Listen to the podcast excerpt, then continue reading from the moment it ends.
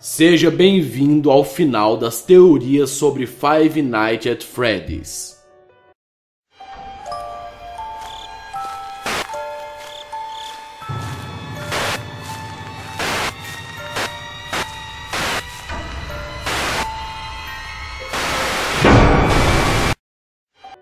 O vídeo tão pedido por vocês está de volta. Caso você não tenha visto o primeiro vídeo, ele estará na descrição. Então vamos lá.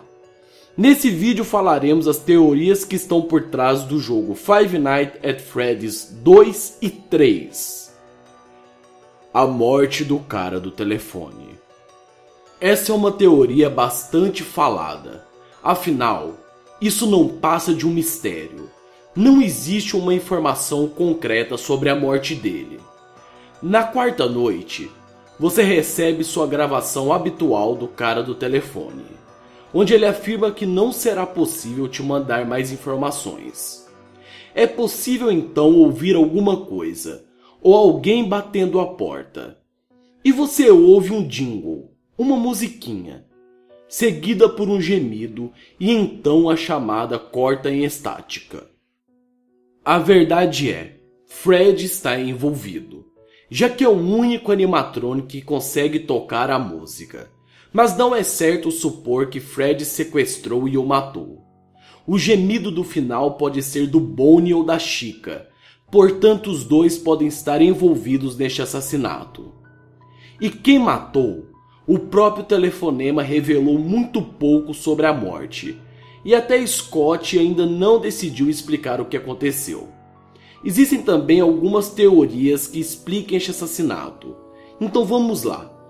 Algumas pessoas dizem que Fred entrou sorrateiramente na sala e matou o cara do telefone, enquanto ele olhava no monitor. Outra teoria diz que a energia acabou e o cara do telefone foi morto por Fred.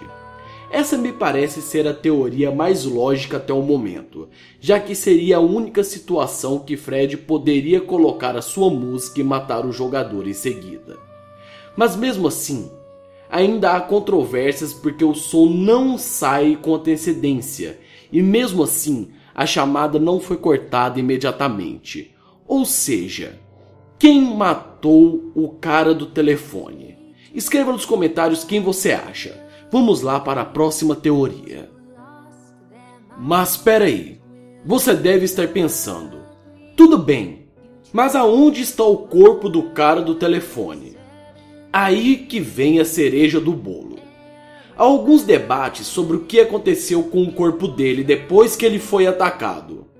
Embora seja perfeitamente possível saber que seu corpo não está mais na pizzaria. Então eu te pergunto, aonde ele foi colocado. A primeira teoria é que o corpo dele está dentro da Chica. Essa é a teoria mais popular. O raciocínio para isso é que quando Chica abre a boca, pode-se ver um conjunto extra de dentes dentro dela. A julgar pelo telefonema dele na primeira noite, os únicos restos mortais humanos que serão vistos são os olhos e os dentes. Porém, os seus dentes não são realistas e parecem fazer parte do seu endoesqueleto. Além disso, o cara deixa extremamente explícito que eles tentarão te colocar dentro de uma fantasia. Ou seja, Chica poderia realmente ter o homem do telefone lá. E o principal de tudo, porque os dentes dentro dela, conforme vocês podem ver nas imagens, está diferente o dente de dentro da fantasia é um dente humano. E a outra teoria menos plausível é que na verdade o corpo do cara do telefone está dentro do Golden Freddy. É uma teoria bastante popular, mas as pessoas não gostam muito dela, porque afinal, cadê os olhos ou os dentes à amostra então? Agora vamos para a última teoria desse vídeo, para fechar com chave de ouro.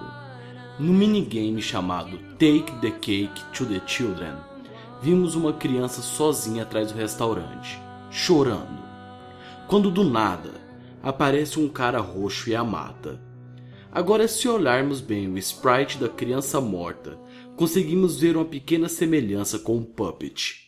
conforme você pode ver na tela. E qual jump square aparece depois desse ato horrendo?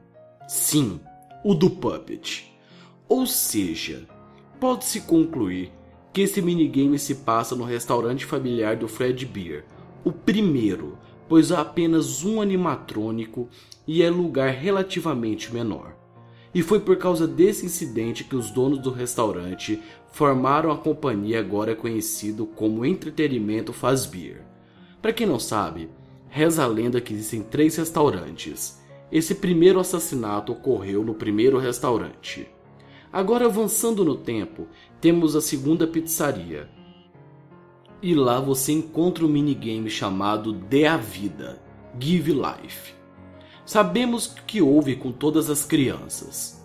Elas foram postas dentro dos animatrônicos não pelo assassino, agora vem, e sim pelo puppet, conforme você pode ver na imagem. E o que começou com uma criança dentro de uma marionete se tornou um exército de animatrônicos possuídos em busca de vingança contra aqueles que a matou. Mas espera aí, lembra do minigame da Fox? Aquele que você vai até a criança duas vezes e na terceira você vê um cara roxo perto da cortina e quando você vai até as crianças, elas estão mortas?